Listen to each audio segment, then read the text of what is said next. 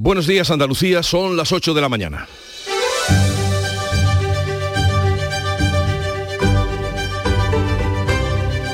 En Canal Sur Radio, La mañana de Andalucía con Jesús Vigorra.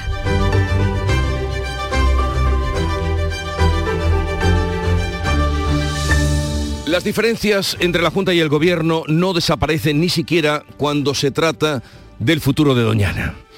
Desde el gobierno andaluz critican que la ministra de Transición Ecológica haya presentado su plan de 356 millones para el Parque Nacional sin contar con el resto de administraciones implicadas. A la presentación de Teresa Rivera, ayer, la pasada tarde, en Almonte, acudió el número 2 de la Consejería de Sostenibilidad y no el consejero Ramón Fernández Pacheco. Tampoco acudieron los alcaldes socialistas de la comarca del Condado o la presidenta de la Diputación también del PSOE, evidenciando que no están de acuerdo cómo se están haciendo las cosas. Pero no son las únicas diferencias en el seno del Partido Socialista. El presidente de Aragón, Javier Lambán, ha dicho que a España le habría ido mejor sin Pedro Sánchez y que desde que el presidente ganó sus primeras elecciones en el partido se siente en minoría. Después, Después, cuando la cosa tomó vuelo, en Twitter matizó estas palabras y dijo que nadie entendiera deslealtad por este comentario. En el Congreso sigue subiendo el tono de las intervenciones. Ahora es la ministra Irene Montero quien acusa al PP de promover la cultura de la violación por sus críticas a la aplicación de la ley del solo sí es sí, mientras el ministro Marrasca se enroca en su postura sobre lo ocurrido en la Valle de Melilla. Repite que no hubo fallecidos en suelo español. Sus socios de gobierno no lo tienen tan claro y desde el PP han vuelto a pedir su dimisión. La mañana de Andalucía. Social Energy. La revolución solar ha llegado a Andalucía para ofrecerte la información del tiempo.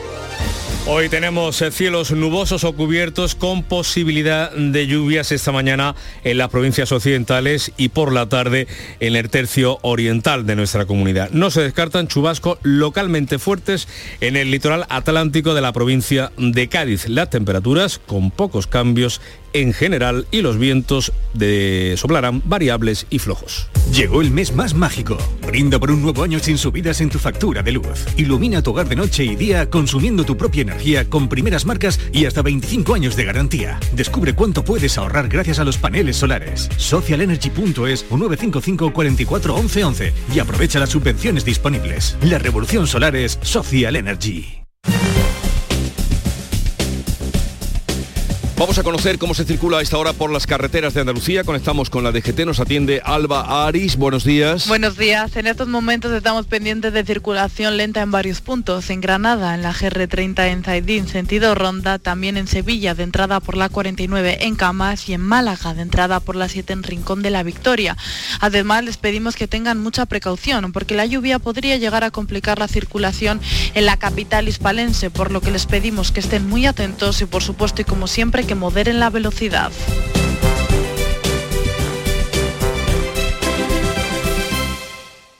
¿En qué capítulo de tu vida estás ahora? ¿Quieres hacer una reforma o cambiar de coche? ¿Tus hijos ya necesitan un ordenador para cada uno? ¿O quizás alguno ya empieza la universidad? ¿Habéis encontrado el amor y buscáis un nidito?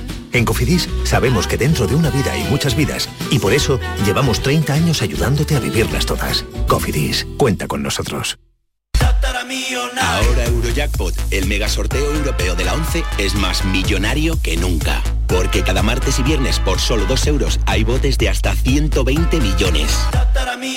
Y tan tataramillonario, porque si te toca el Eurojackpot, no solo te haces millonario tú, también tus hijos, y los hijos de tus hijos, y los hijos de los hijos de tus hijos. Compra ya tu Eurojackpot de la 11. Millonario por los siglos de los siglos. A todos los que jugáis a la 11, bien jugado. Juega responsablemente y solo si eres mayor de edad. En cofidis.es puedes solicitar financiación 100% online y sin cambiar de banco. O llámanos al 900 84 12 15. Cofidis, cuenta con nosotros. En Canal Sur Radio, la mañana de Andalucía con Jesús Bigorra. Noticias polémica por el plan de Doñana, el plan que tiene previsto el gobierno. La ministra de Transición Ecológica dice en Almonte que ahora es cuando pueden participar todos los agentes implicados después de que la Junta le haya acusado de deslealtad institucional. Pero los agentes, algunos, ni aparecen.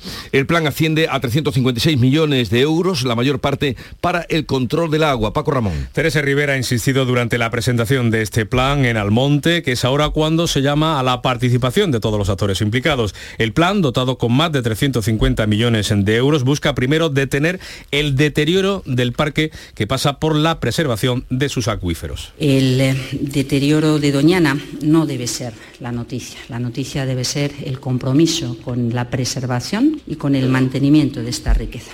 El grueso de las inversiones se van a centrar, por tanto, en el control del agua. Se van a dedicar, por ejemplo, casi 8 millones al cierre de pozos ilegales, al control de los regadíos y 156 más a disminuir la explotación de esos acuíferos. También se destina una partida de 100 millones de euros para recuperar voluntariamente fincas que estén usando ese agua de Doñana y se reconectará la marisma con el río Guadiamar. El plan se ha presentado sin contar ni negociar nada con la Junta de Andalucía, al parecer tampoco con los eh, alcaldes de la comarca que le dieron plantón. Ana Giraldez. Además del Ejecutivo de Pedro Sánchez tampoco ha contestado a la petición andaluza de reunirse para abordar este y otros asuntos que afectan al Parque Nacional. Por eso a la presentación de la ministra ha acudido el número 2 de la Consejería de Sostenibilidad y no el consejero Ramón Fernández Pacheco, que critica que haya dejado fuera al resto de actores del espacio protegido. No han contado con el Parque Nacional, no han contado con su director, no han contado con el Consejo de Participación de Doñana y tampoco han contado con la Junta de Andalucía, que es la principal administración con competencia en el parque. Eso es lo que nosotros criticamos.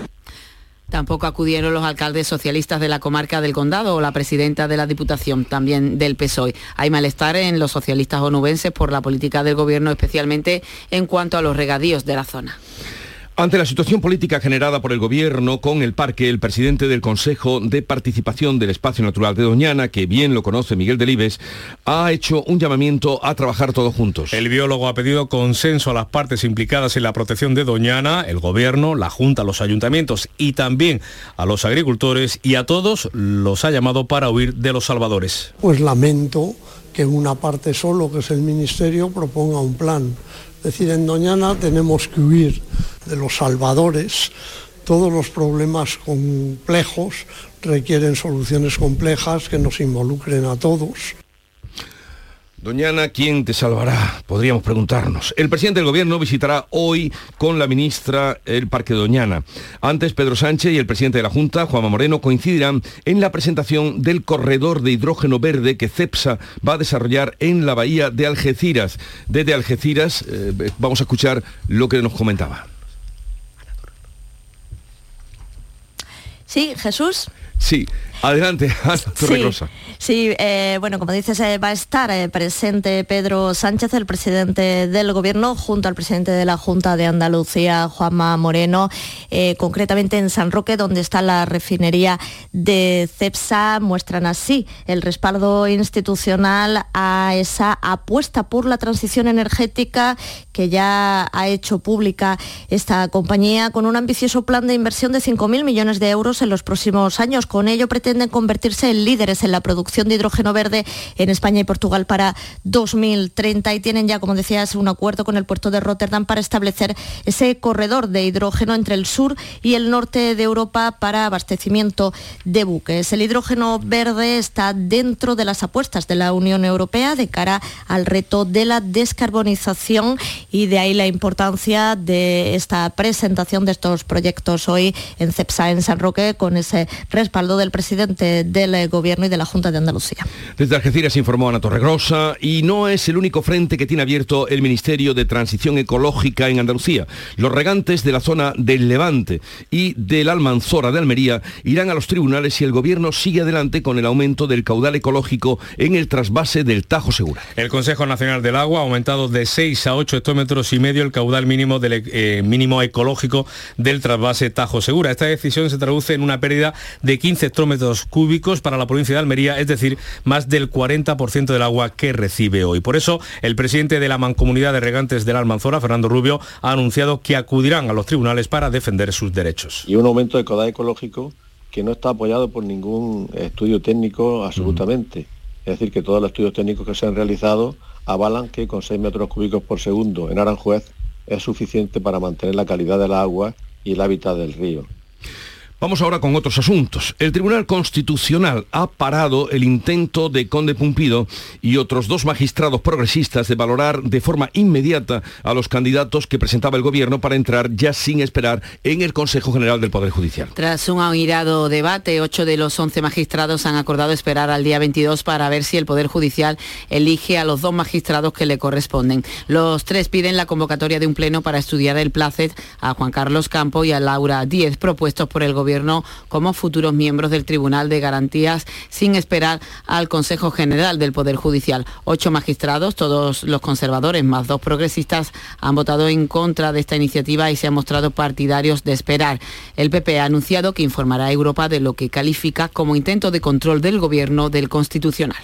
Sobre el papel de la independencia judicial en las democracias europeas, Hungría puede convertirse en el primer socio de la Unión Europea al que Bruselas le retire los fondos comunitarios por incumplir con la separación de poderes. La Comisión Europea considera insuficientes los avances del gobierno de Víctor Orbán en la lucha contra la corrupción y la independencia judicial. La consecuencia, 7.500 millones de euros en fondos regionales que están ahora congelados.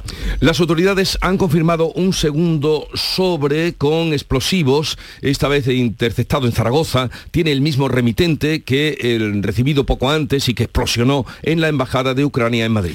Como el primero, este sobre también ha llegado por correo ordinario con el mismo tipo de explosivo rudimentario en su interior. Los TEDAS lo han detonado de manera controlada. Iba destinado a la empresa armamentística que fabricó parte de las armas que España envió a Ucrania. En el caso del primer sobre iba dirigido al embajador de Ucrania y le estalló en las manos al jefe de seguridad antes de pasarlo por el escáner. Esta persona ha sufrido daños leves en una mano. La Audiencia Nacional investiga este caso como un posible acto terrorista. Interior va a reforzar la seguridad en todas las delegaciones. Y de la crónica política, antes de irnos al Congreso, que ya saben ustedes que está, está que arde, les contamos que el presidente de Aragón, el socialista Javier Lambán, ha dicho que a España le habría ido mejor sin Pedro Sánchez. El varón socialista se ha referido a las primarias del PSOE como un invento maligno. En la clausura de un acto sobre el estado de las autonomías, Lambán añadía que a España le habría ido mejor sin el actual presidente del gobierno. Debió ser secretario general Javier Fernández. Y mejor le hubiera ido a este país y mejor hubiera ido desde todos los puntos de vista si Javier hubiera asumido esa responsabilidad. Después en Twitter el presidente aragonés ha matizado sus palabras y ha dicho que nadie quiera entender que con ellas es desleal al presidente del gobierno. Semana de turbulencias en el Congreso de los Diputados, en donde Marlasca, el ministro del Interior, se atrincheraba ayer sobre la tragedia de Melilla y repetía una vez más que no hubo fallecidos en suelo español a pesar de las investigaciones periodísticas que revelan justamente lo contrario. El ministro del Interior dice que la oposición solo quiere desgastar al gobierno y se niega a marcharse. Este Gobierno no puede tolerar en forma alguna que acusaciones falsas, basadas en conjeturas y dirigidas hacia los empleados públicos de las fuerzas y cuerpos de seguridad del Estado, queden sin ninguna conclusión. Y eso no es que el ministro del Interior se ponga detrás de las fuerzas y cuerpos de seguridad del Estado. El ministro del Interior se pone delante de ellas y defiende su actuación. Pero hasta sus socios de gobierno lo tienen claro. Enrique Santiago de Unidas Podemos. Al menos se produjo un fallecido en dependencias fronterizas españolas. El PP pide la dimisión del ministro, Ana Belén Vázquez. Las mentiras en democracia se pagan con dimisiones. Así que, por respeto a la Guardia Civil, por respeto a, a, quienes perdieron la vida en la valla de Melilla y por respeto a España y a nuestra democracia, váyase, señor Marlasca. Pero Marlasca espera los resultados de la investigación abierta por la Fiscalía. Pero he aquí que menos de 24 horas después de que el vicepresidente del Congreso echara a una diputada andaluza de Vox por llamar filoetarras a los socios parlamentarios del Gobierno, la sesión de control al Ejecutivo ha vuelto a llenarse de palabras gruesas, bronca ahora por la ley del solo si es sí. La protagonista ahora por su ataque ha sido la ministra de Igualdad Irene Montero. Si hace unos días en la política de Unidas Podemos era acosada por el parlamentarismo agresivo de Vox, este miércoles pasaba el ataque contra el PP al que sin más acusaba de promover la cultura de la violación por sus críticas a la aplicación de la ley del solo sí es sí, que está provocando la reducción de penas y la escarcelación de condenados. Ustedes promueven la cultura de la violación que pone en cuestión la credibilidad de las víctimas. Señorías del Grupo Popular, pido silencio, por favor. No se interrumpe una pregunta. Les pido silencio. Esta acusación de Montero provocaba la reacción inmediata de los populares. El primero, el presidente del partido, Alberto Núñez Feijó, que directamente le pedía a la ministra Montero que se vaya. Es un disparate que el gobierno siga sin modificar la ley, sin rectificar la ley y que esta ministra le dé lecciones a los demás. Esta ministra lo que tenía que hacer, en mi opinión, simplemente era recoger su despacho. Después la presidenta del Congreso, Marichel Batet, ordenaba borrar del diario de sesiones las palabras sobre la cultura de la violación que dirigió la ministra al PP. Y la nueva bronca no ha pagado la referida de Vos y los socios del gobierno que acabó con una diputada malagueña, Patricia Rueda, fuera del hemiciclo. El presidente de Vox, Santiago, ha, ha, desafiado al presidente del gobierno, Pedro Sánchez, y a la presidenta de la Cámara, Merichel Batet, durante la sesión de control al gobierno, al emplear hasta en tres ocasiones el término filoterroristas que provocó la expulsión a la diputada de Vox por el vicepresidente del Parlamento, Alfonso Rodríguez Gómez de Celis. Eh, Abascal la compara comparaba, la vanidad de Sánchez con la de Calígula y Nerón mientras el presidente cuestionaba el patriotismo del líder de Vox. Y me gustaría que me conteste, porque le queda un año a usted, ¿qué más cosas va a hacer para ceder ante extremistas, ante separatistas y filoterroristas? Usted, señoría, no puede dar ninguna lección de patriotismo, porque su patriotismo siempre ha tenido un precio, el sueldo del Partido Popular o de un chiringuito del Partido Popular. Pero hay más, hay más. Úbeda retira un vídeo contra la violencia machista tras la denuncia del sindicato de la policía Jupol, porque el anuncio, que está pagado por el Ministerio de Igualdad, señala a un policía retirado que mata a su expareja. Jaén Beatriz Mateas. Sí, Jesús, es un videoclip que dura 3 minutos 48 segundos, es del rapero Escalo, que es un rapero local que ha colaborado en distintas iniciativas contra la violencia de género, narra la historia de un maltrato. En el vídeo no se ve eh, qué oficio tiene el agresor, pero la letra dice esto. Se ve que ese día tenía el momento buscado. Sacó del bolsillo su arma, de policía recién retirado. Apuntando sin miedo en el pecho, abriendo fuego sonaron disparos. Habla de un policía retirado. El sindicato Jupol dice que es inadmisible. El ayuntamiento de Úbeda ha asumido su responsabilidad, ha pedido disculpas y lo ha retirado de las redes sociales. El autor dice que es una historia como tantas otras y el sindicato Jupol lo que dice ahora es que la ministra Irene Montero tiene que pedirles disculpas públicamente.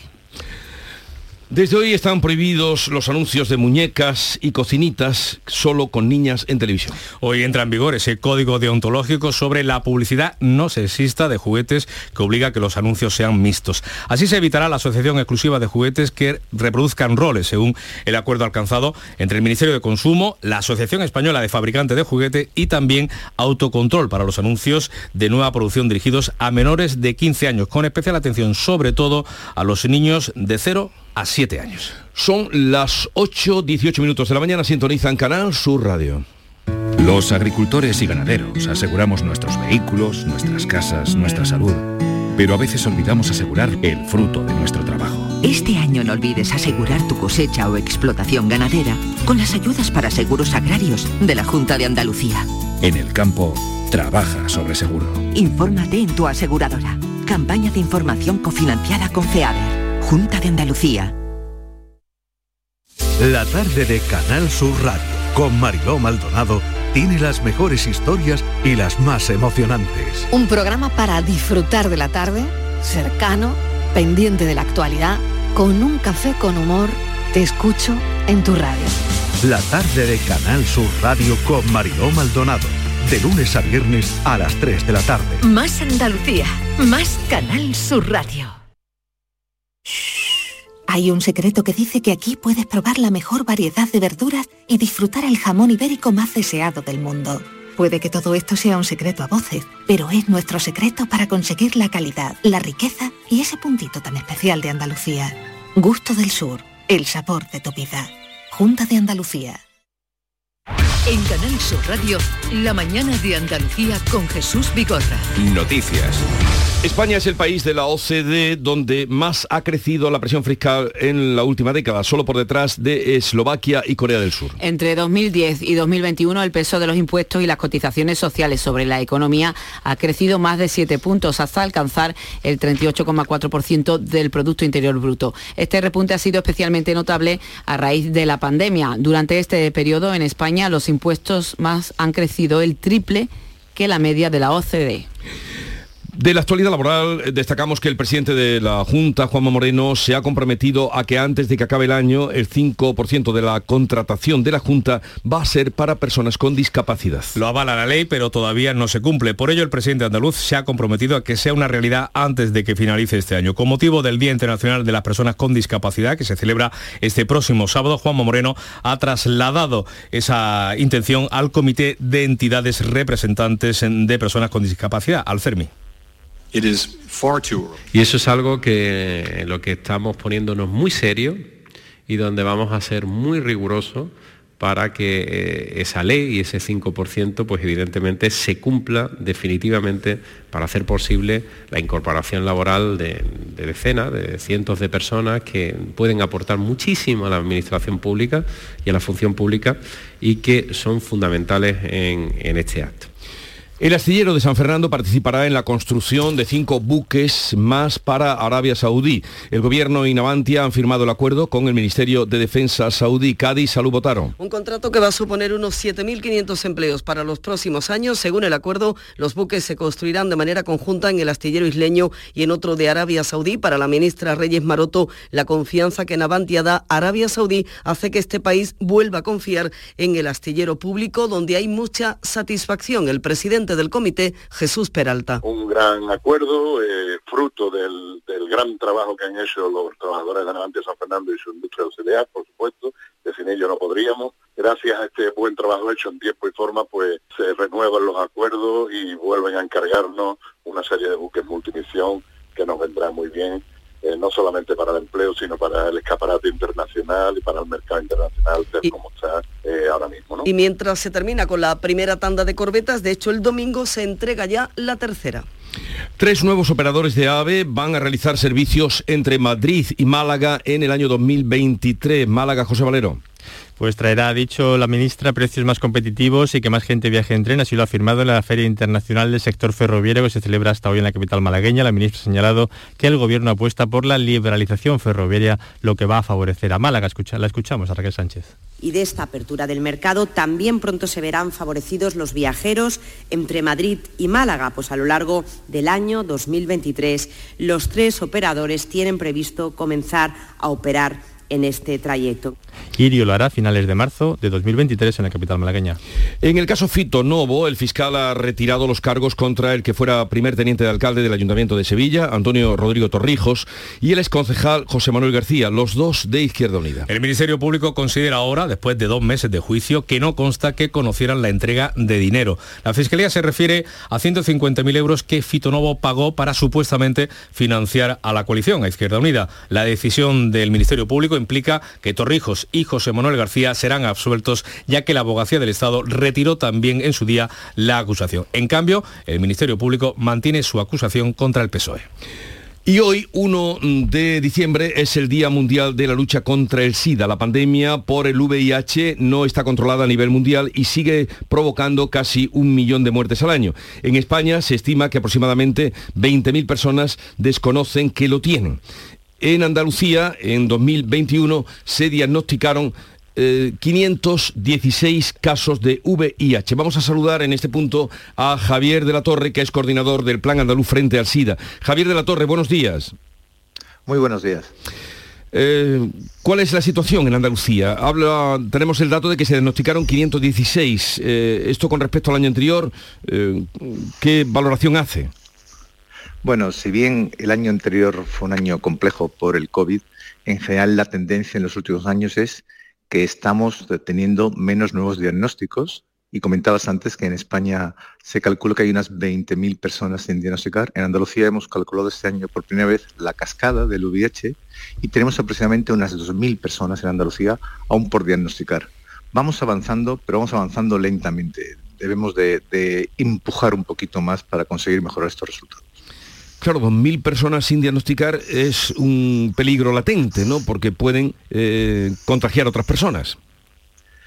Pueden, por un lado, empeorar ellos y desarrollar estadio final, que sea un estadio SIDA, con riesgo hasta de muerte, y luego pueden transmitirlo a otras personas. Tú fíjate que si tuvieras a todo el mundo diagnosticado, tratado y con el virus controlado, que lo llamamos con carga viral indetectable, no habría nuevos casos de VIH.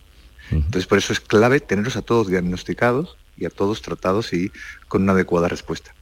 Porque eh, el lema de este año, visto por ahí, es vive en positivo, o sea, se puede vivir. Mm, el control ya eh, tiene unos niveles de poder vivir con el SIDA, con el VIH.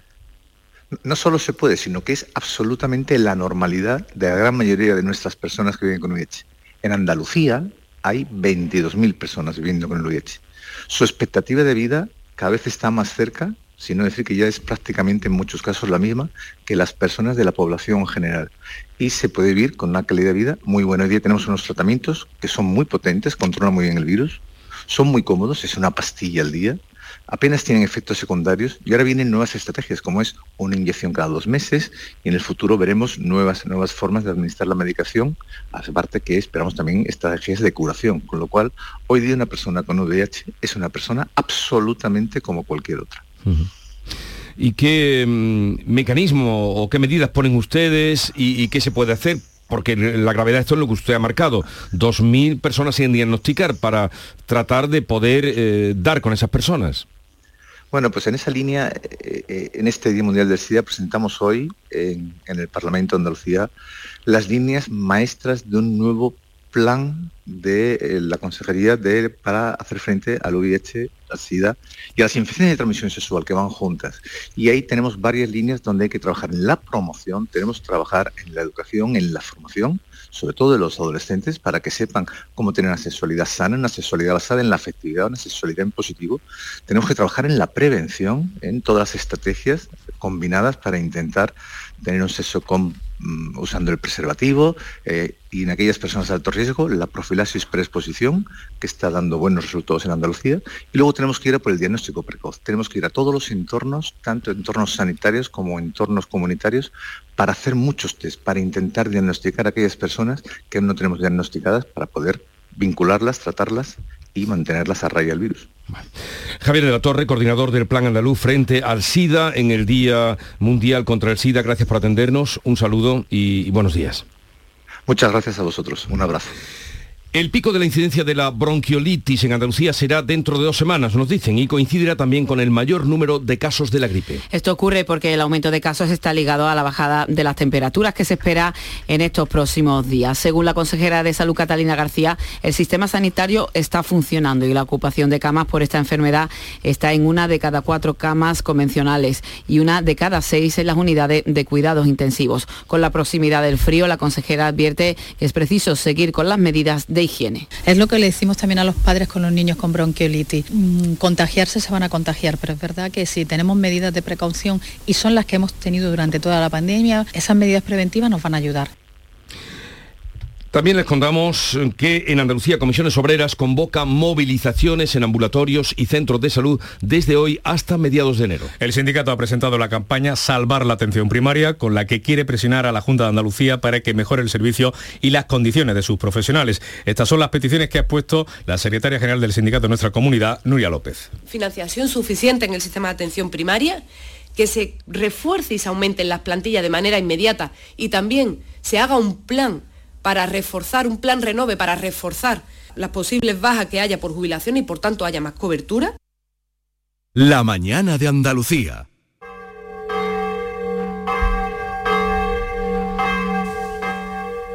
Las campanas al amanecer. La UNESCO ha incluido el toque manual de campanas, no del botoncito, de las campanas de Utrera como patrimonio cultural y material de la humanidad. Pilar González. Culmina así un camino iniciado en el 2014 y en el que han confluido varios municipios españoles. En Utrera la tradición se mantiene por la Asociación de Campaneros que realizan una actividad espectacular, como ha explicado el alcalde del municipio José María Villalobos. Hace falta ser muy valiente, tener mucha pericia, tenerle mucho cariño a las campanas, saber muy bien lo que se está haciendo, porque no sé, pues, son realmente arriesgados los toques que practican, lo que supone poner una campana en balanza y lo espectacular que es, ¿no? lo llamativo que es y, el riesgo que supone, porque al final se quedan sobre la campana y suspendido en el vacío. El ayuntamiento rendirá homenaje a los campaneros y a sus campanas. Eh, pues felicidades a los campaneros y al pueblo de Utrera. Y hoy se inaugura la exposición Arte del Renacimiento en Sevilla, una muestra que explora la actividad artística en la capital hispanense durante el siglo XVI y permite comprobar la existencia de una nómina internacional de artistas llegados aquí en busca de fortuna. La exposición busca está compuesta por 34 piezas en las que destaca el techo de la casa del poeta Juan de Arquijo, un conjunto pictórico atribuido a Alonso Vázquez que ha recuperado el Instituto de Patrimonio Andaluz y el Pentecostés de Pedro de la Campaña de la Catedral de Burgos, arte del Renacimiento que se podrá visitar hasta el 12 de marzo. Pedro de Campaña, por Dios, esos cuadros que están en Santa Ana las tablas de, de, Pedro de Campaña. Llegamos así a las ocho y media, tiempo ahora para la información local. En la mañana de Andalucía de Canal Sur Radio, las noticias de Sevilla. Con Pilar González. Hola, buenos días. Hoy conoceremos la programación de Navidad de este año en la ciudad. También hoy se abre en la Candelaria un punto de vacunación de gripe sin cita y vamos a estar en Utrera, donde se celebra que la UNESCO haya reconocido como Patrimonio de la Humanidad el toque manual de campanas. Enseguida se lo contamos antes el tráfico. A esta hora hay retenciones de 6 kilómetros en el nudo de la gota de leche sentido Ronda Urbana Norte, dos en la entrada a la ciudad por la autovía de Huelva y también dos en el Centenario sentido Huelva. En el interior el tráfico es intenso en todas las avenidas de acceso. En cuanto al tiempo, ha llovido esta noche, también a primera hora de la mañana y se espera que siga así a lo largo de la mañana. Más intensas esas lluvias en el Bajo Guadalquivir. Sopla viento flojo, las temperaturas mínimas suben y las máximas bajan ligeramente. Está previsto alcanzar 15 grados en Lebrija, 16 en Morón y en Sevilla, 18 en Écija. A esta hora 11 grados en la capital. Reciclos llega a tu ciudad. La nueva aplicación con la que podrás ganar premios solo por reciclar. Participa reciclando latas y botellas de plástico de bebidas. Cuida tu entorno y gana premios. Descárgate la aplicación Reciclos y empieza a formar parte del reciclaje del futuro. Ecoembes. Estamos deseando volver a verte en Rute. Hemos preparado anisados, dulces y chacinas con más cariño que nunca. En nuestros museos vivirás experiencias inolvidables. Rute por Navidad. Diputación de Córdoba y Ayuntamiento de Rute. El Ayuntamiento de Sevilla va a presentar esta mañana la programación de actividades para la Navidad y mañana viernes se activa el dispositivo de seguridad acordado con la subdelegación del Gobierno para reforzar la coordinación durante estas fechas. Se ha diseñado un operativo conjunto entre Policía Nacional y local con más de 3.000 agentes que actuarán para responder al incremento de actividades en la calle y también al aumento de visitas turísticas. El encendido del alumbrado navideño en la capital será el lunes y habrá limitaciones en los accesos al centro con el tráfico y también se amplían los horarios de bares. También esta mañana va a haber en el Alcázar un simulacro de incendios con distintos servicios de emergencia y público asistente para evaluar el plan de autoprotección del monumento. Y en materia de salud se abre esta mañana un punto de vacunación de gripe sin cita en la capital. Concretamente en la barriada de la Candelaria permanecerá operativo de lunes a viernes de 9 de la mañana a 2 de la tarde. Y la UNESCO ha declarado esto que oyen. El toque manual de campanas español, patrimonio cultural inmaterial de la humanidad. Reconoce la tradición que se mantiene en Utrera y culmina así un camino que se inició hace años en el que han confluido varios municipios españoles. El nuestro, el de Utrera, el alcalde María José María Villalobos, destaca la pericia de estos campaneros. Hace falta ser muy valiente, tener mucha pericia, tenerle mucho cariño a las campanas, saber muy bien lo que se está haciendo, porque en algunos sectores son realmente arriesgados los toques que practican, lo que supone poner una campana en balanza y lo espectacular que es, ¿no? Lo llamativo que es y, el riesgo que supone, porque al final se quedan sobre la campana y suspendido en el vacío. En tribunales, el fiscal ha retirado los cargos contra el que fuera primer teniente de alcalde Antonio Rodrigo Torrijos y contra el exconcejal José Manuel García en el juicio que se sigue en la Audiencia Nacional por el caso Fito Novos y la fosa común de Pico Reja en el cementerio de San Fernando, tendrá un osario memorial que recordará a las víctimas de la represión franquista. Los trabajos de sumación concluyen el mes de diciembre, en este mes, y el memorial comenzará a erigirse en enero y estará concluido en el mes de, en verano estará concluido. En sucesos les contamos que la policía ha detenido a 12 personas y desmantelado uno de los puntos de venta de drogas más activos de la capital, concretamente en el barrio de Los Pajaritos. Todos tenían antecedentes y ya están en prisión el líder y su mano derecha. Deportes, Nuria Gaciño, buenos días. Muy buenos días, pendientes de los internacionales del Betis y del Sevilla, mientras que los argentinos del Betis, Guido Rodríguez y Pechela, este último jugó algunos minutos de la segunda parte ante Polonia, han logrado el pase a los octavos de final del Mundial, al igual que los sevillistas Montiel, el Papu Gómez y Acuña, ese también jugó con la albiceleste casi todo el encuentro. El mexicano guardado se despedía anoche de Qatar, al igual que el sevillista Dolber, que no fue capaz de ayudar a Dinamarca, que terminó perdiendo por la mínima con Australia. Mientras San Paoli celebra el poder contar ya con Marcao y el Tecatito Corona. Gracias, Nuria. Esta tarde se celebra en el Prado de San Sebastián la gala navideña de zambombas y poleas a beneficio de la Asociación Española contra el Cáncer. Comienza el Festival Internacional of Sevilla de Creadores Artísticos y en el Museo de Bellas Artes, desde hoy la exposición Arte del Renacimiento en Sevilla con 34 piezas. 10 grados en Coria hasta ahora, 11 en Sevilla.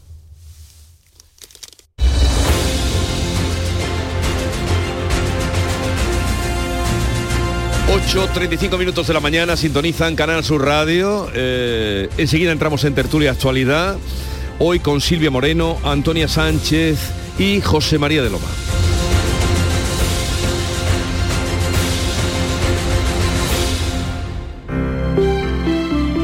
Buenos días. En el sorteo del cupón diario celebrado ayer, el número premiado ha sido 37509. 37509. Serie 36036. Hoy, como cada día, hay un vendedor muy cerca de ti repartiendo ilusión. Disfruta del día. Y ya sabes, a todos los que jugáis a la 11, bien jugado. Las formas. Dicen que hay que mantenerlas, pero lo mejor es poder sorprender con ellas.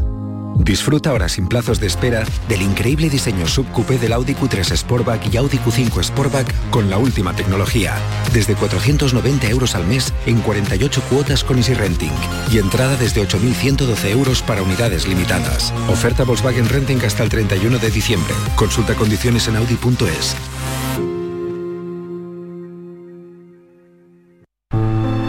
Hay un lugar donde los sentidos se despiertan. Donde todo es como antes. Donde las horas pasan sin darnos cuenta. Brindemos por lo nuestro. Porque hay que perderse para encontrarse. Si podemos desearlo, podemos vivirlo. ¿Y si nos regalamos Úbeda y Baeza? Dos ciudades, un destino. Montepío, ¿en qué podemos ayudarle? Quería saber si mi seguro de salud tiene cobertura fuera de Andalucía. Claro que sí, en toda España. Y si viaja al extranjero, cuenta con asistencia en caso de urgencia. Con la garantía de Adeslas, entidad reaseguradora de los productos de salud de Montepío. Visite montepíoconductores.com. Montepío, lo tiene cubierto. Los romeros de Alanís te ofrecen el regalo perfecto estas navidades. Jamón, paleta, caña de lomo, lomito, así como una amplia variedad de lotes navideños para familiares o empleados. Entra en shop.losromerosdealanís.com y no te quedes sin el auténtico ibérico de la Sierra Morena de Sevilla. De nuestras dehesas a tu mesa. Los romeros de Alanís. Sencilla, Sencilla, rápida, rápida, fácil de manejar. fácil de Así manejar. es la nueva app de Canal Sur Radio. Con todos los programas y audios destacados, los podcasts, emisiones en directo. Para que sigas conectado a nuestra programación y a los espacios que más te gustan y sigue. Cuando quieras, donde quieras. Descárgate ya nuestra app. Todo Canal Sur Radio, Radio Andalucía Información, Canal Fiesta, flamencoradio.com y Canal Sur Radio Música para ti. Cuando quieras, donde quieras. Más Andalucía, más Canal Sur Radio. Llegó el mes más mágico. Brinda por un nuevo año sin subidas en tu factura de luz. Ilumina tu hogar de noche y día consumiendo tu propia energía con primeras marcas y hasta 25 años de garantía. Descubre cuánto puedes ahorrar gracias a los paneles solares. Socialenergy.es o 955 44 11 11 y aprovecha las subvenciones disponibles. La revolución solar es Social Energy.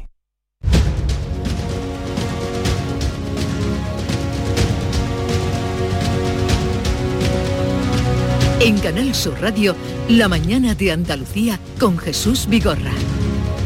Pues vamos a comentar reposadamente la actualidad, no como en el Congreso. Reposadamente la actualidad hoy con Antonio Sánchez, su directora de La Voz de Almería. Buenos días, Antonia. Buenos días, Jesús, y buenos días a todos. ¿Qué tal? reposar bien, bien. Sí, sí, reposadamente. Vamos, Vamos a de- intentarlo. vamos a intentar- Sí, sí, sí, vamos. No seguir el ejemplo. No seguir el ejemplo. sí. Eh, también está con nosotros José María de Loma, redactor jefe de La Opinión de Málaga. Buenos días, José María. Hola, buenos días Jesús, buenos días a todos. Y Silvia Moreno del diario El Mundo aquí conmigo en la Cartuja. Buenos días, Silvia. Muy buenos días. ¿Estaba lloviendo ahora? Eh, no, justo está todo muy nublado, el suelo mojado, pero no, no ha llovido llueve. esta noche, que Esta es, noche sí ha mm, llovido. Eh, Por Almería no te pregunto ya porque ya me lo han contado, Nada, así es que nada. ¿Y por Málaga, José María? Eh, está el suelo mojado, ha llovido algo esta noche y chispea en algunos puntos de la ciudad, Sí. pero poquito, la verdad. Oye, y que- eh, José María, ¿qué has visto en el fondo del vaso? Bueno, de vez en cuando hay que dedicar, para remansar un poco, para tranquilizarnos, ¿no? Hay que dedicar las columnas a, los objetos que están ahí mirándonos de manera frágil, ¿no? Incitante. Al vaso en general, al de tubo, ¿no? Que se quedó en los años 90 Al de- tubo, el en una discoteca, el pobre. Es que hoy la, la columna de José María es el vaso, así, el vaso, que contiene felicidad o veneno. Bueno, vamos a mirar nosotros en el, a través del vaso. Eh, oye, ¿cómo estáis viendo, pues no sé, la semana, eh, o cómo estáis viendo, cómo estáis valorando la, la semana que llevamos en el Congreso, esta semana tormentosa en el Congreso de los Diputados? Pues va increciendo, ¿no? Va, Increciendo más. Increciendo, vamos, nosotros vamos a intentar analizarlo reposadamente, pero es justo lo contrario a lo que está ocurriendo allí en el Congreso. La semana pasada ya hubo momentos de máxima crispación a cuenta de, de lo que la diputada de Vox le dijo a la ministra Irene Montero. Eh, ahí parecía que se habían superado ya todos los límites, hubo casi todos los grupos parlamentarios, ¿no? No solamente Unidas Podemos y el PSOE, sino que también desde el PP, ¿no? Hubo un Sí. apoyo a Irene Montero y parecía que habíamos llegado a nuestro punto álgido, pe- pero no, hemos visto que, que- que, bueno, que vuelve a la carga y la ministra que la semana pasada era la víctima de esa, de esa Ha- ha dialéctica, pasado, sí, ha sí. pasado a agresora, barra matona, barra todas las barras que le quieras poner, ¿no? Porque, bueno, decir eso de que el PP fomenta la cultura de la, de la violación me parece totalmente fuera de lugar. Pero yo creo que la ministra lo tiene muy calculado y muy ensayado, porque ante el aluvión de crítica que se le han venido encima a Sí. ella y a su departamento por la ley del solo sí es sí, que está provocando justo el efecto contrario que, que según Irene Montero y su ministerio pretendía, pues entonces parece que la ministra pretende acallar todas esas críticas, todos esos eh, agresores sexuales, violadores que están condenados, que están en la cárcel y que están viendo cómo se están reduciendo sus condenas. Parece que ella quiere acallar todo eso, pues bueno, enfangando el Congreso de los Diputados, arremetiendo contra la oposición y parece que de esta manera quiere silenciar lo suyo. Pero la, la propia presidenta de la Cámara, Mi- Merichel Batet, le pidió y por varias veces, y al final lo va a quitar. Mm, Tiene esa potestad, parece, para quitarlo. Le pidió que, que quitara lo de cultura de violación, que a mí me parece una, una barbaridad, ¿no? Vamos, ya desde la misma expresión lingüística, o, la cultura no puede ir unido a la violación, mm, pero en fin, aquella moda que hubo de cultura del pelotazo, cultura de, de la droga, cultura del botellón, esto meter cultura por medio cuando no tenía ningún sentido. Bueno, eh, pero ella se reafirmó. Sí. Sí, la verdad, mm, a ver, a, mí personalmente no me ha gustado nada, eh, lo mismo que la semana pasada, eh, bueno, pues eh, me pareció y expresé mi, mi opinión sobre lo que eh, la acusación, o sea, la- la- lo- los insultos machistas que, que había que había recaído sobre Irene Montero. Mm, lo mismo digo que no me gustó nada la manera en que reaccionó ayer la, la ministra. Yo creo que esa, esa expresión es verdad, eh, y hago un, paréntesis, existe eh, acuñado en terminología de, cierto del movimiento feminista esa eh, ese concepto ¿no? de, de cultura de la violación, que como muy bien dice Jesús, yo también creo que son dos términos que, que- que son, que chocan absolutamente, pero es verdad que académicamente, como luego dijo Yolanda, Yolanda Díaz, académicamente ese término existe y se, y se refiere pues, a, un- a una serie de prejuicios y a una serie de clichés eh, sobre, la, eh, sobre pero- la mujer. Pero sí, Pero, pero perdón, dicho pero- esto- pero sería, es un concepto como tú has dicho, feminista, pero un concepto mal planteado. Y desde luego en el Real Acad- en, el Re- en la Real Academia mm, Cultura no aparece lo de cultura de violación. Yo lo he buscado y no, no, lo he claro, visto. claro. No, no, si no es un, término, no, no es un término aceptado lingüísticamente, por- pero es, digamos, un, un concepto que, es- que se acuñó, pero eh, y que se refiere a eso, a los Sí, sí, sí, clichés sí, y a- ya sé a lo que quieren pero- referirse. pero cier- ciertamente yo creo que ni la ministra ni nadie de, de los que lo escuchamos eh, somos ajenos a decir las palabras, eh, no se pueden nunca eh, sacar del contexto eh, porque el, contexto es lo que te da la interpretación y yo estoy convencida de que, la ministra no era ajena a eso. Entonces, eh, con todos los antecedentes de los días anteriores, con todos lo- los antecedentes de, eh, que llevamos sobre la ley del sí, sobre lo que pasó la semana pasada en el, en el Congreso y todo lo que se dijo, evidentemente esa expresión no se iba a interpretar desde ese punto de vista académico y conceptual, se iba a interpretar como se ha interpretado, es decir, como que eh, se está acusando a un determinado partido de ser como poco permisivo con No, no, determinadas fue, fue más lejos. Dijo, ustedes están provocando la... eh, están alentando la cultura de la violación. Claro, y desde ese no punto era de ni vista... siquiera ser permisivo, era... Claro. Calentando, efectivamente. Desde ese punto de vista es absolutamente, eh, creo que intolerable también, porque además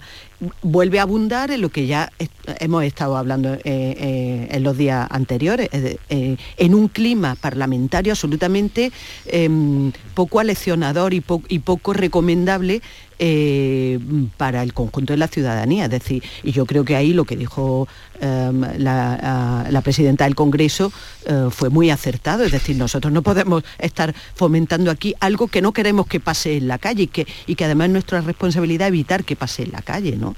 O sea que creo que fue absolutamente desafortunado y lo que mucho me temo es que fue totalmente consciente, es decir, no fue algo de una expresión que suelto así mm, sin haber calculado, ¿no? Y sin haber, creo que está absolutamente calculada. Sí, yo cualquier, eh, es que cualquier razón que llevara Irene Montero la pierde con esa afirmación absolutamente improcedente, impresentable. Están haciendo del Congreso de los Diputados un lugar bastante invivible, ¿no? Y es verdad que ese término de la cultura de violación académicamente existe, estuvo un tiempo en boga y hoy cuentan los periódicos que Yolanda Díaz Irene Montero hablaron de él luego en el pasillo del, del Congreso, pero Irene Montero tuvo la oportunidad de explicarlo un poco y rebajar la tensión y renunció a ello. Simplemente eleva y eleva y eleva la tensión, quizá para que no se hable del, del fondo del asunto, que es una ley buenista y necesaria, pero que a veces está dando resultados muy perversos, ¿no?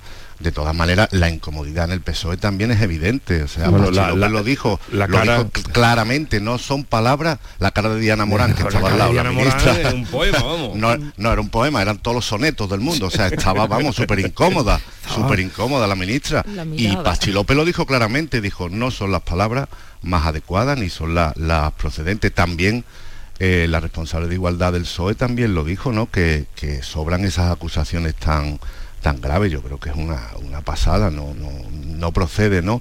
Pero es, es consciente de lo que estaba diciendo y es, es consciente de que había que montar cierto numerito y hay que elevar ese, ese diapasón y ese nivel de, de crispación para para bueno para que esto pues se, se eleve la tensión eso es un poco también lo que busca respecto a borrar las cosas del diario de sesiones yo no estoy muy mm, no estoy muy seguro de que eso sea lo más procedente porque bueno en el futuro habrá que leer cómo se debatía y cómo era el clima Sí. de tensión y cuáles eran los argumentos de cada cual no igual que podemos leer ahora los diarios de sesiones no sé, de la, de la Segunda República, donde también se quitarían Sí. cosas, pero uno se hace eh, eh, una idea de cómo eran los debates de fuerte o la tensión o que opinaban uno otro o los insultos, ¿no? Es que cada cual queda retratado también. Claro, un si es poco, que, eh, eh, lo que dice en el, en el templo de la palabra queda retratado con lo que dice. Mm. Mm. Sí, yo, Sí. yo también soy nada partidaria a que se eliminen expresiones o que se cambie. Eh, ahí cada uno queda retratado y ahí queda dicho lo que cada uno ha sostenido y ha defendido.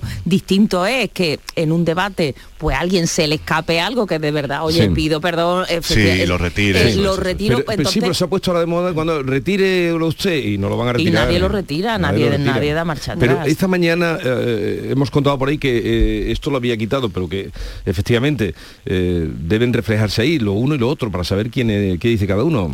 Efectivamente, ¿no? Y luego también, eh, abundando un poco, lo mismo que la semana pasada sí que hubo un apoyo eh, tácito por parte de Unidas Podemos del PSOE, ayer no ocurrió No, esto. todo lo ni contrario. todo lo contrario, ¿no? Incluso la ministra Pilar Alegría, que siempre, eh, no, perdón, la ministra de, de Justicia, Sí. que siempre es como muy prudente, también salió en defensa del PP y dijo que había firmado el pacto Que de un Estado. partido que firma el pacto de, de Estado contra la violencia machista no puede, no puede estar ser tratado ser así. ¿no? tratado de esta manera, ¿no? Y entonces yo creo que el pero pero ¿por qué se hace esto? Por una parte para ocultar eh, la polémica de la ley del solo sí es sí y yo creo que electoralmente también le viene bien eh, ahora en esta guerra que hay dentro de Unidas Podemos, ¿no? Por marcar perfil, qué va a pasar con Yolanda Díaz, quién hace cada cosa. Pues también a Irene Montero quizá le viene bien sacar un poco los pies del tiesto y marcar perfil y, y hacer y Pero si era es una clave muy interesante esa, Silvia, esa clave Yo- es muy interesante. sí, claro, Irene Montero sale reforzada frente a, a Yolanda, ¿no? Seguramente, claro.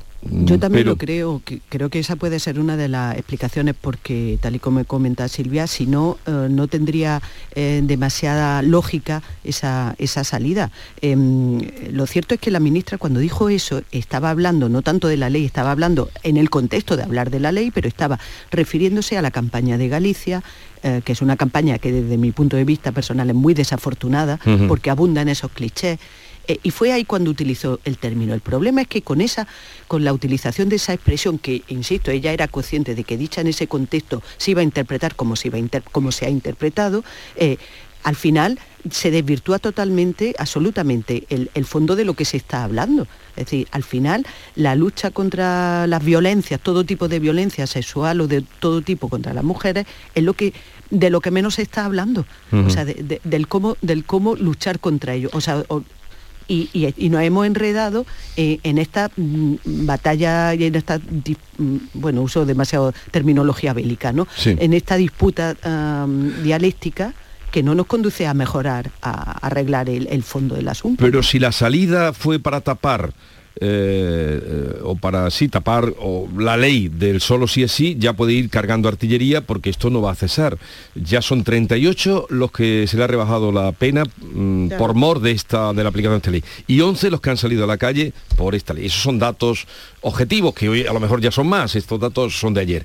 Entonces, y esto no va a parar así de pronto. Entonces ya puede ir cargando, entonces vamos, eh, si es para tapar la ley, mm, una ley que tiene fallos.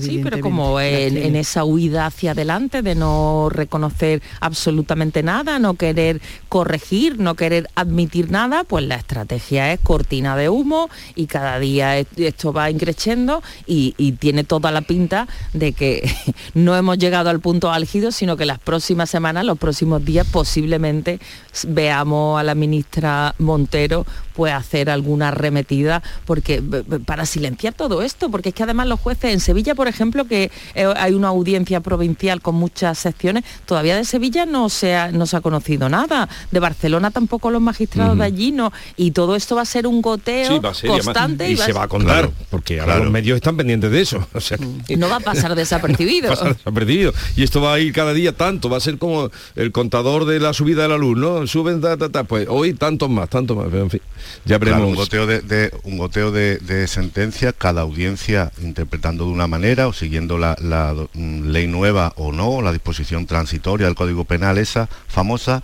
Y claro, va a haber mucha controversia, pero mientras tanto ella, en lugar de, de dejar que la justicia se asiente y que el Supremo fije jurisprudencia, etcétera, pues insultará a los jueces seguramente.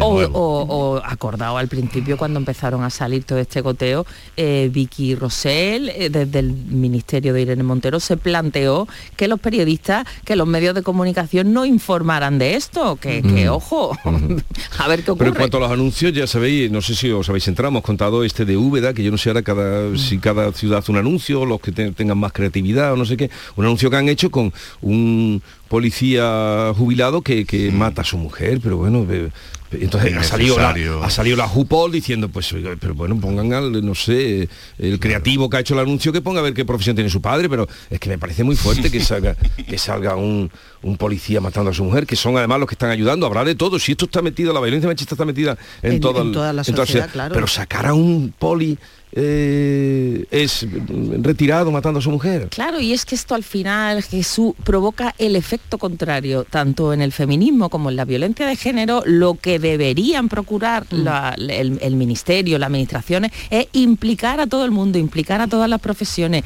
implicar a todas las ideologías de derecha, de izquierda, y con campañas de este tipo, justo lo que consigue es lo contrario, que empiecen las divisiones, que los policías se sientan mal, que además ellos están haciendo una gran labor en este asunto y lo que hace es dividir y crispar cuando precisamente este asunto requiere todo lo contrario. Mm.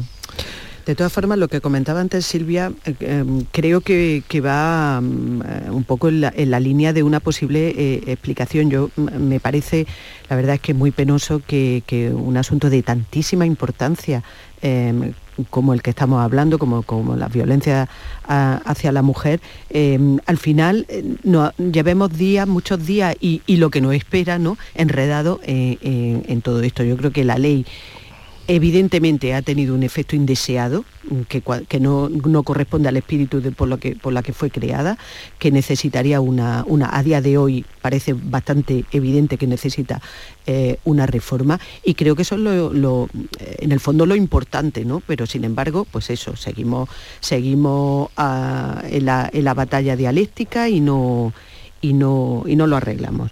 Creo que, Pero las polémicas, de, las polémicas de este tipo mm, van a seguir, porque lo que buscan muchas veces las campañas eh, que diseña ese ministerio son es la polémica, no la concienciación. Entonces la, va a seguir y luego de aquí a Navidad quedan menos de un mes de sesiones y quieren debatir pues cuatro cinco y si no Mm. son seis leyes en un fer- en un fervor normativo y además leyes muy polémicas y peliagudas. Por ejemplo. la de la familia, la de la ley trans, o sea, son, la de sedición que, se debate esta tarde, empieza a debatirse Claro, esta eh, tarde. Nada menos, el- el nada tema de la menos. sedición- Temas ligeritos. Pero vamos, vamos, El- el sí. ha, Temas quedado, ha quedado orillado Sí, pero verás ahora cuando venga...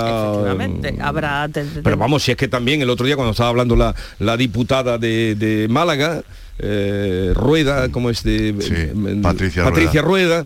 Estaba hablando de la defensa de Málaga de, para, para la capitalidad. es. Es decir, ¿cómo claro, se es que hay coloca- pas- claro, exactamente. Vamos a ver, en ese pleno lo que se debatía era el apoyo a la candidatura de Málaga para la Expo del 27 y había consenso, si es que había consenso, si es que el gobierno apoya a la ciudad gobernada por el PP, mm, cosa que no debería importar para nada, obviamente. Sí. El gobierno lo apoya, el PP lo apoya, lo apoyaba eh, Ciudadanos, Unidas Podemos, etcétera. Había un consenso. Y Patricia Rueda, diputada malagueña, sale allí a hablar de filoetarra. Es que también son un poco, pues rompió el consenso, rompió el protagonismo de la ciudad. Y, y bueno, y montaron el numerito, que igual que el de Irene Montero estaba premeditado, porque enseguida que dijo eso, enseguida ya todos los diputados de Vox estaban preparados para irse y seguir la locución fuera y que Abascal hablara. También Gómez de Celi lo gestionó un poco mal, ¿eh? el que ocupaba la presidencia momentánea en sustitución de Merichel Batet, porque podía haber tenido un poco más de mano izquierda y no darle ese protagonismo, ese lugar a que se fueran, pero bueno, tenían que sacar e- e- ese término que puede ser verdad, oye, Mm. hay filoetarras, claro que los hay en el Congreso, los Sí que hay, los hay, pero es pero- que no es el momento, es que eh, es que se rompió un consenso muy beneficioso Pero para una ciudad andaluza que- y tontamente, vamos. Claro, es que ya parece que el consenso se ha convertido en un término sospechoso de Eso es. algo, no sé, de perjudicar los intereses electorales y entonces hay que ir contra todo tipo de consenso. Claro, ahora tienen que explicar en Málaga por qué, por qué desviaron ese debate, ¿no? Que lo tienen que lo expliquen en Málaga, por qué desvían ese debate que, iba a seguir y que podía haber mm, derivado en otra cosa más positiva, ¿no? Lo que todo apunta y lo que creo que muchos percibimos es que no- nos espera un final de legislatura em, Pues muy queda- intenso, meses por decirlo, todavía, ¿eh? claro, por- muy intenso. ibas por a decir final de año, pero Bueno, el final de año vamos a ver hasta dónde nos llega, pero yo creo que el final de la legislatura, eh, un poco por lo que estábamos comentando, ¿no? Porque ahora empiezan a definirse los perfiles propios. Es decir, cuando, donde, en el caso de- del gobierno, eh, creo que esto va a ir a más. eh, no creo que vayan a romper a- eh, y, a- y llegarán hasta el final, pero oh, cada vez más vamos, vamos a asistir a esa a posición de, de perfil propio y lo, lo penoso es, parece que, que a costa incluso de, de- de, bueno, de perjudicar a ciertas causas, como lo que comentábamos hace, hace un momento. ¿no? Y bueno, y en el, en el seno de, o sea, entre los partidos de la, de la derecha y de PP y de Vox, pues, pues em, exactamente igual, ¿no? Eh, definir perfil propio eh, significa muchas cosas, significa pues eso, debate encendido en el Congreso, em, falta de ruptura de, consenso y que cuando lo hay, pues bueno, hay que torpedearlos, ¿no? Eh, ya veremos qué pasa con la ley de sedición. Ahora hablaremos, porque estamos ya a punto de llegar a las 9, mm, de la otra bronca que se ocasionó con el debate sobre la comparecencia de- del ministro Grande Marlasca, que se aferra, eh, y le dijeron ayer de todo también a él, y los propios suyos de- del gobierno, no, no los de su partido, pero, Pero sí la parte- Enrique Santiago sí que le dijo, ¿no? Claro, la parte de Unidas Podemos del gobierno sí que ha sido desde el del minuto uno muy crítica con la, con la actitud de Marlasca y con la actitud del gobierno en este caso. Es que Mm. ah, hubo una veintena de, de fallecidos, las imágenes están ahí y los datos que vamos Yo conociendo. no sé si él tiene algún algo guardado. Bueno, acaban, eh, acaba de salir la noticia de que han mandado un tercer paquete. Esto es lo que nos faltaba también. Otro paquete a la base de Torrejón de Ardós, de como el que explotó eh, sobre como el que explotó en la embajada de Ucrania, como el que se detectó a tiempo en Zaragoza y ahora este. Eh, en fin, ya daremos más información, tendremos inform- más información de este asunto. Llegamos a las 9 de la mañana, eh, estamos con Silvia Moreno, con José María de Loma y con Antonia Sánchez repasando la actualidad de este, no lo hemos dicho, primero de diciembre. Estamos ya en primero de diciembre. Dentro de un mes estamos a